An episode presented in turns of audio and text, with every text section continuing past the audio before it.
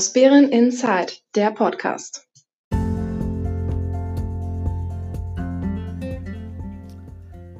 Hallo Großbären, hallo, hier ist Großbären Inside, der Podcast, der etwas andere Nachrichtenkanal über die Gemeinde Großbären und seine liebenswerten Ortsteile Heinersdorf, Kleinbären und Diedersdorf.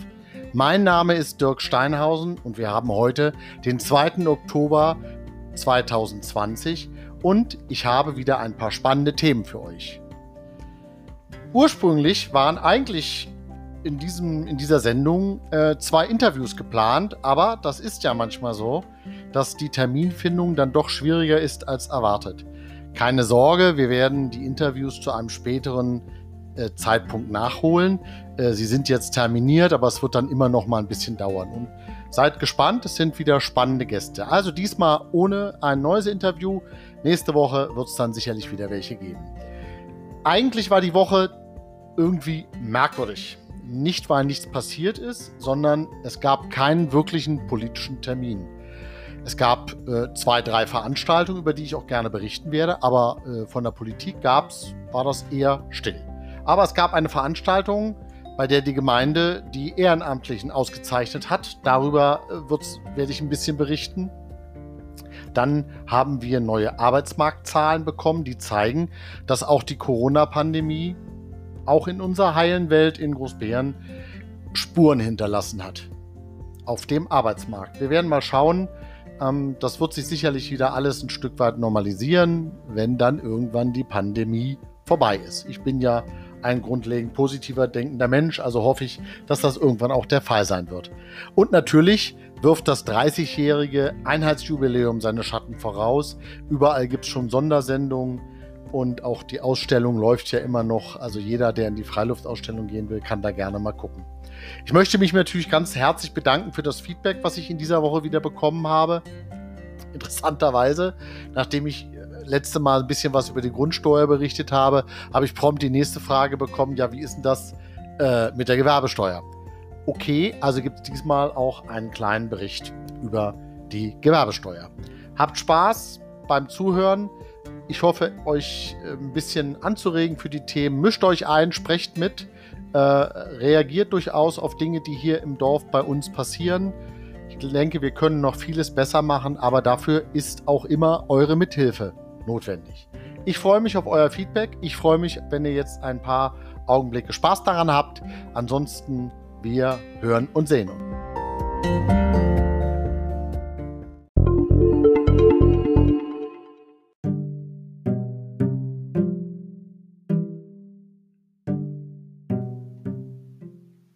Corona hinterlässt auch bei uns Spuren.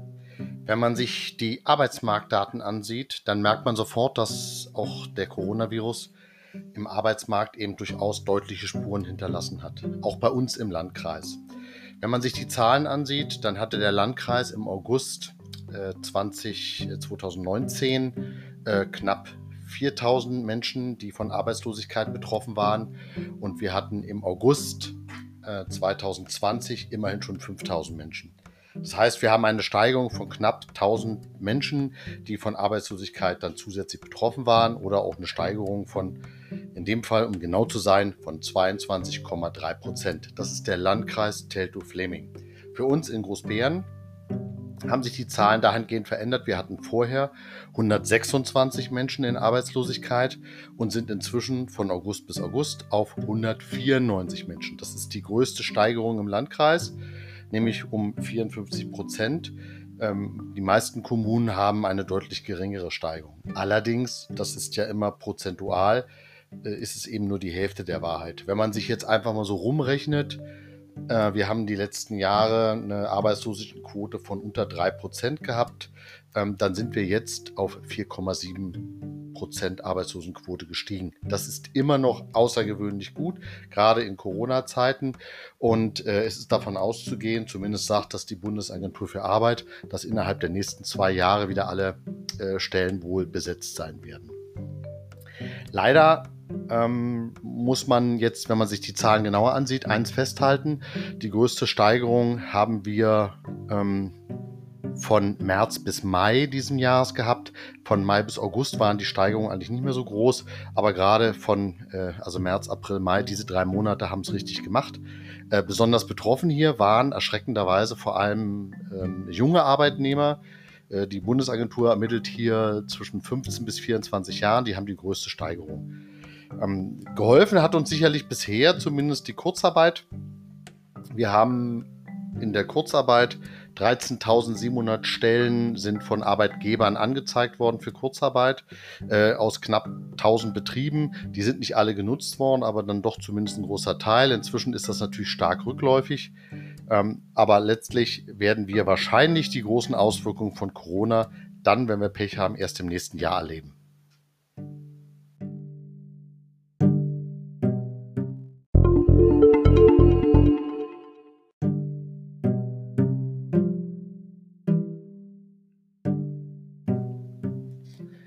Bin ja in einem der letzten Podcasts gefragt worden, wie sich äh, eine Gemeinde finanziert. Und da hatte ich ja schon ein bisschen was bei, in der letzten Folge über die Grundsteuer gesagt.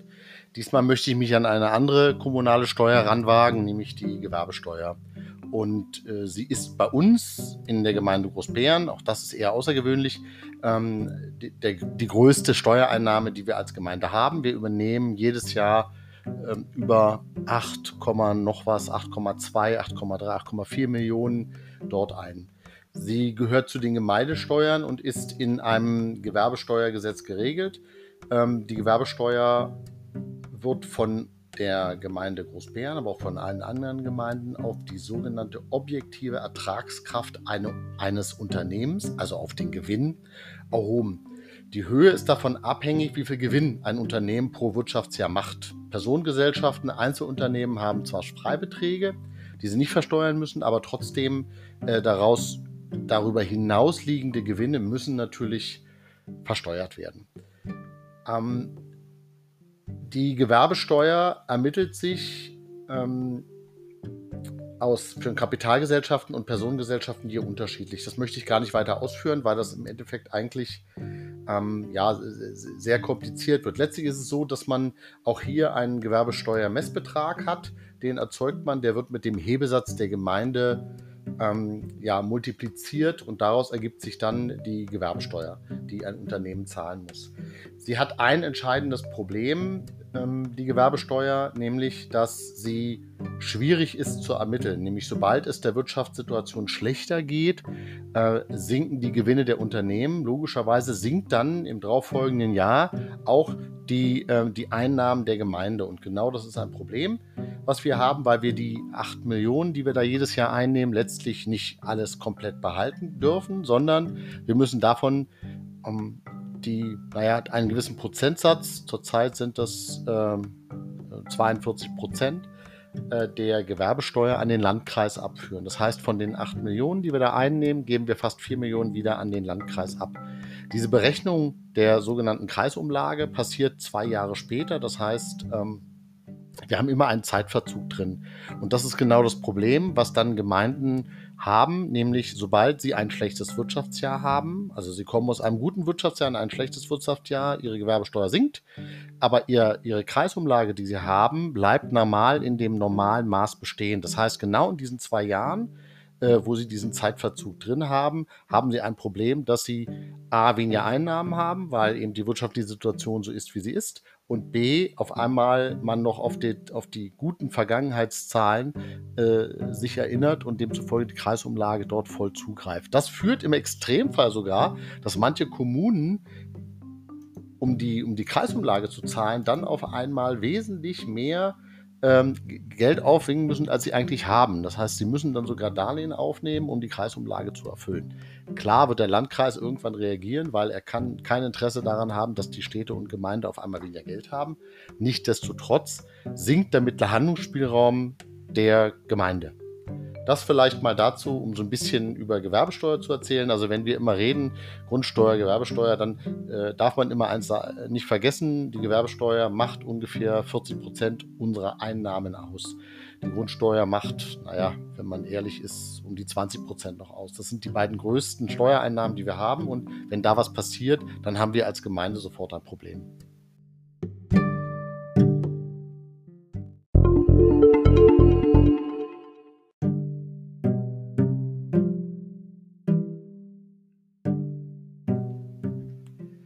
Wir hatten am letzten Wochenende eine außergewöhnliche Veranstaltung, die mir immer ganz besonders am Herzen liegt. Das ist die Ehrung der Ehrenamtlichen. Bereits vor 15 Jahren unter dem Altbürgermeister Karl Argrim gab es eine ähnliche Veranstaltung, in dem die Gemeinde sich ganz besonders bei den Ehrenamtlichen bedankt hat. Damals fand ich schon ähm, es einerseits merkwürdig, dass der Bürgermeister letztlich in eigener Entscheidung das ja die Entscheidung getroffen hat, wer jetzt auszuzeichnen ist. Da habe ich in diesem Zuge im Jahr, das ist jetzt auch schon dann doch eine Weile her, 2009 eine Satzung geschrieben, äh, die dann auch bestätigt wurde, die nennt sich sogenannte Ehrenamtssatzung. Da prämiert die Gemeinde oder legt Regeln fest, unter welcher Voraussetzung man dann eine Ehrennadel in Bronze, Silber, Gold erhält oder sie regelt auch, wie man Ehrenbürger der Gemeinde wird. Interessanterweise mussten wir ein Jahr später die Satzung schon ändern, weil wir gemerkt haben, dass bei Gold eben nicht aufhört, äh, die Ehrensatzung Menschen zu prämieren, sondern dass man dann nochmal Platin oben draufsetzen musste, weil ähm, es eben Menschen gibt, die sich ein Leben lang für einen Verein, für etwas Besonderes einsetzen. Und das muss dann eben auch dementsprechend besonders prämiert werden. Wir haben diesmal ähm, ganz besondere Menschen ausgezeichnet. Das gibt immer so dreierlei Bereiche. Es gibt den Ehrenamtlichen im gesellschaftlichen Bereich, äh, Menschen, die ausgezeichnet werden, und es gibt den sportlichen Bereich, wo Menschen ausgezeichnet werden. Und dann haben wir noch einen Teil, ähm, in dem äh, insbesondere Ehrenamtliche Kommunalpolitiker ausgezeichnet werden, weil es nochmal was anderes ist, wenn man sich ähm, ehrenamtlich engagiert und das eben dann auch ja mit einem Wählervotum letztlich immer verbindet, indem man dann regelmäßig gewählt wird oder nicht. Ähm, in diesem Jahr war es ganz schön. Ich habe selber zwei, drei Vorschläge gemacht von Menschen, die man auszeichnen musste. Aber wir fangen mal von hinten an. Ähm, insbesondere der äh, SV Grün-Weiß Großbären, unser Sportverein, hat ein paar ähm, ja, Menschen auszeichnen lassen wollen, die sich seit, ja, wie gesagt, ein Leben lang für ihren Verein einsetzen. Das war zum Beispiel Rolf Samüller, der seit 1964 im Verein ist und immer tatkräftig den Verein unterstützt. Er ist ausgezeichnet worden mit der Platin-Ehrennadel ähm, der Gemeinde Großbären. Das gleiche gilt für Wolfgang Paul, ähm, ehemaliger Bürgermeister, ja auch ähm, Ehrenbürger der Gemeinde Großbären, ist ebenfalls für über 50 Jahre aktive Mitgliedschaft ausgezeichnet worden.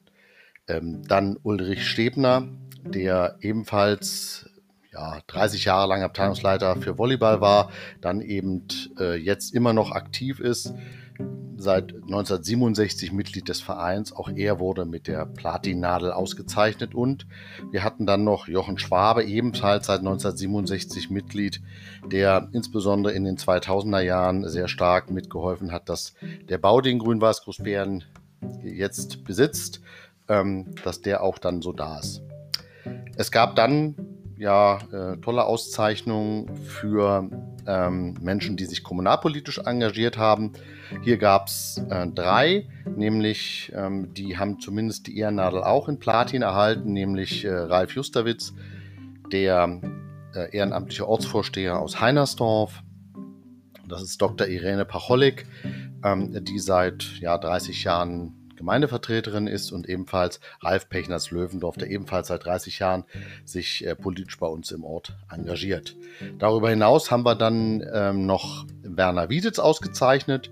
Das war ein Vorschlag vom Ortsbeirat Diedersdorf, der für über 20 Jahre Mitgliedschaft der Freiwilligen Feuerwehr und die letzten zehn Jahre hat er bei uns im Ort als Ortswehrführer gedient also hat die Feuerwehr geleitet, wenn man so möchte. Dann gab es eine Menge Blumensträuße für ähm, zum Beispiel Dr. Christian Schäfer für seine äh, lange Tätigkeit. Der ist ja auch Ehrenpräsident beim GHC. Der GHC ist 2005 gegründet worden, also der Großbären Hockey Club. Dann wurde geehrt vom Bürgertisch für lebendige Demokratie äh, Marlies Kühn, äh, Barbara Zempel für ihre aufopfernde Arbeit für den Verein. Der äh, Judo-Club Großbären hat Martina Beischmidt äh, ehren lassen wollen für ihre ja, herausragende Arbeit und das DRK-Sportgruppe Fit und Gesund äh, hat Harald Manning ja, ehren lassen für herausragende Leistungen rund um die, den Gesundheitssport beim DRK. Er macht das da auch schon mehrere Jahre lang.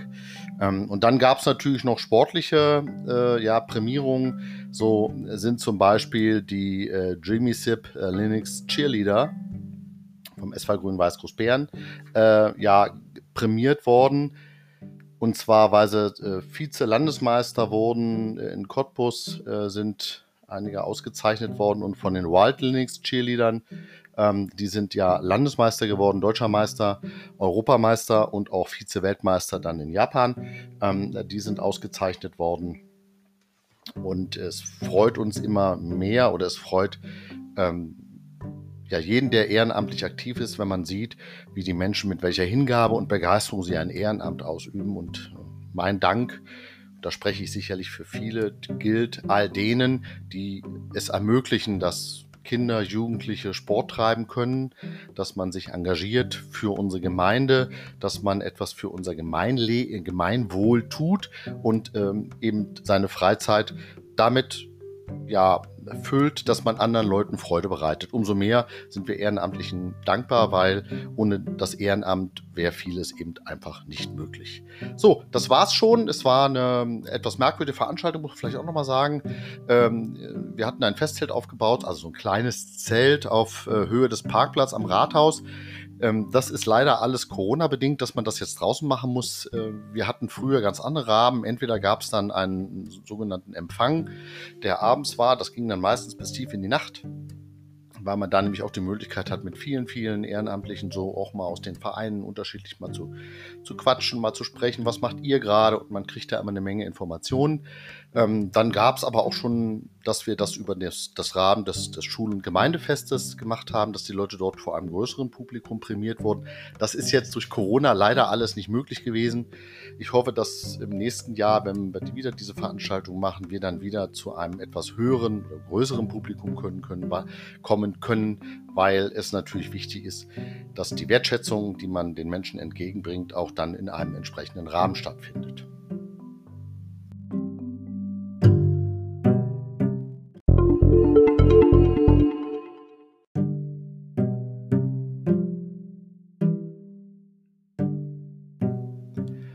In den nächsten Tagen wird es viele Jubiläen und besondere Veranstaltungen geben.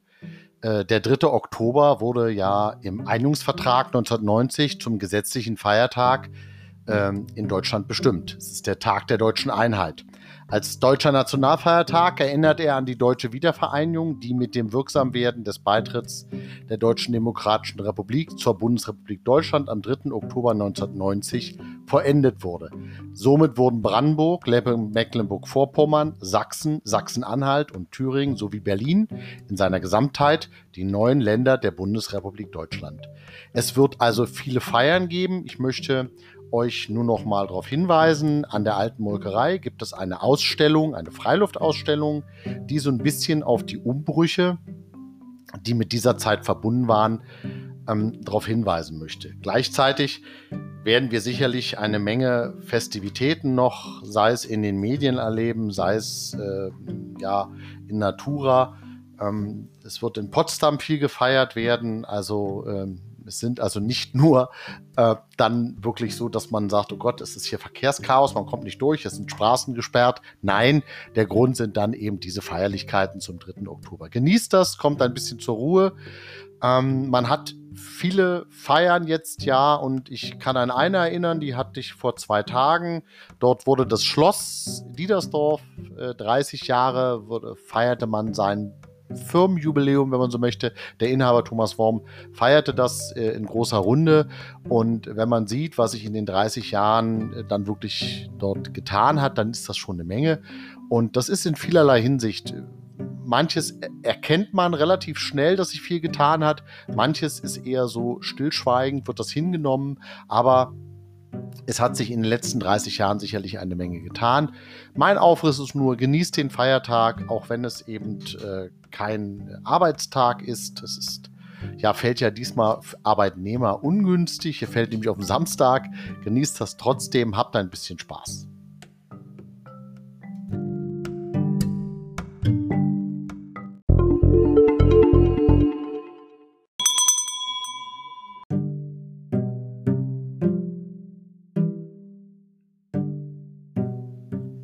Die Glocken sind da. Einige haben es wahrscheinlich mitbekommen, weil auf einmal ging in Großbären auf der Berliner Straße nicht mehr so viel. Äh, vorneweg fuhr ein Trecker von den Treckerfreunden aus Kleinbären. Hinten dran zog er die drei neuen Glocken, die einmal durchs Dorf gefahren sind und äh, die uns sich unsere evangelische Kirche, äh, ja, sagen wir es mal, geleistet hat aufgrund von Spenden und Zuwendungen und auch mit großen Eigenmitteln. Das war ein Bild für Götter. Das kann man sich, äh, wird man sich auch in 10 und 20 Jahren wahrscheinlich nochmal ansehen, wie vorne äh, die Glocken gezogen werden durch den Trecker und hinten dran fährt mit dem Fahrrad im Talar unser Pfarrer und fährt den Glocken hinterher. Man ist dann einmal durchs Dorf gefahren, hat die Glocken gezeigt. Es war ein großes Hallo und das war sicherlich ja, einprägsam und die Bilder, die man gemacht hat, wird man bestimmt noch in 100 Jahren sich wahrscheinlich ansehen und sagen, guck mal, da fährt der Fahrer, der Pfarrer auf dem Fahrrad hinterher. Was sind das für Glocken? Ähm, die Glocken sind Anfang September äh, in einer ähm, in einem hessischen Örtchen namens Sinn äh, gegossen worden durch eine Glockengießerei Rinker. Das ist ein Traditionsbetrieb, der seit 1590 in Familienhand ist und seitdem auch äh, Glocken produziert. Wenn man das so betrachtet, das sind eben Glocken aus Bronze, die bei Temperaturen um die 1100 Grad Celsius äh, individuell angefertigt werden. Das heißt, man baut eine Form und dann wird da die flüssige Bronze eingefüllt und äh, man hofft dann, dass die Abkühlungsphase so ist, dass es keine Risse gibt, weil jeder Riss würde die Glocke unbrauchbar mal machen. Und man stellt sich das so vor, dass in diese großen Formen sind fest von Lehm umschlossen da muss man dann immer an das Gedicht Die Glocke denken. Also ich zumindest, ich weiß, ich habe mich als Kind damit ziemlich gequält, aber ich habe es dann wohl dann doch irgendwie hinbekommen, es bis zum Ende aufzusagen.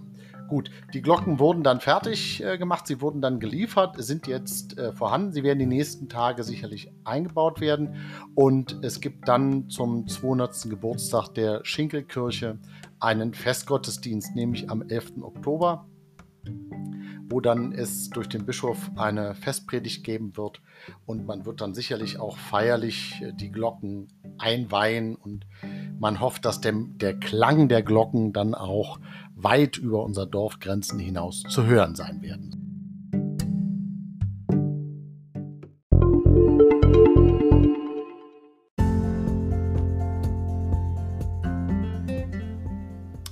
So, das war's diesmal. Ich bedanke mich fürs Zuhören und hoffe, ihr seid dann auch nächste Woche wieder dabei, wenn es dann heißt Großbären Insight. Wenn ihr Fragen, Kritik oder Anregungen habt oder Themenvorschläge, dann könnt ihr mich gerne ansprechen. Wenn dann nicht persönlich, so erreicht ihr mich unter der E-Mail-Adresse info at großbäreninsight.de. Nächste Mal wird dann schon der 9. Oktober sein. Dann hoffentlich auch wieder mit interessanten Interviewpartnern. Ich hoffe, ihr bleibt mir gewogen, bleibt gesund und wir hören und wir sehen uns. Euer Dirk Steinhausen.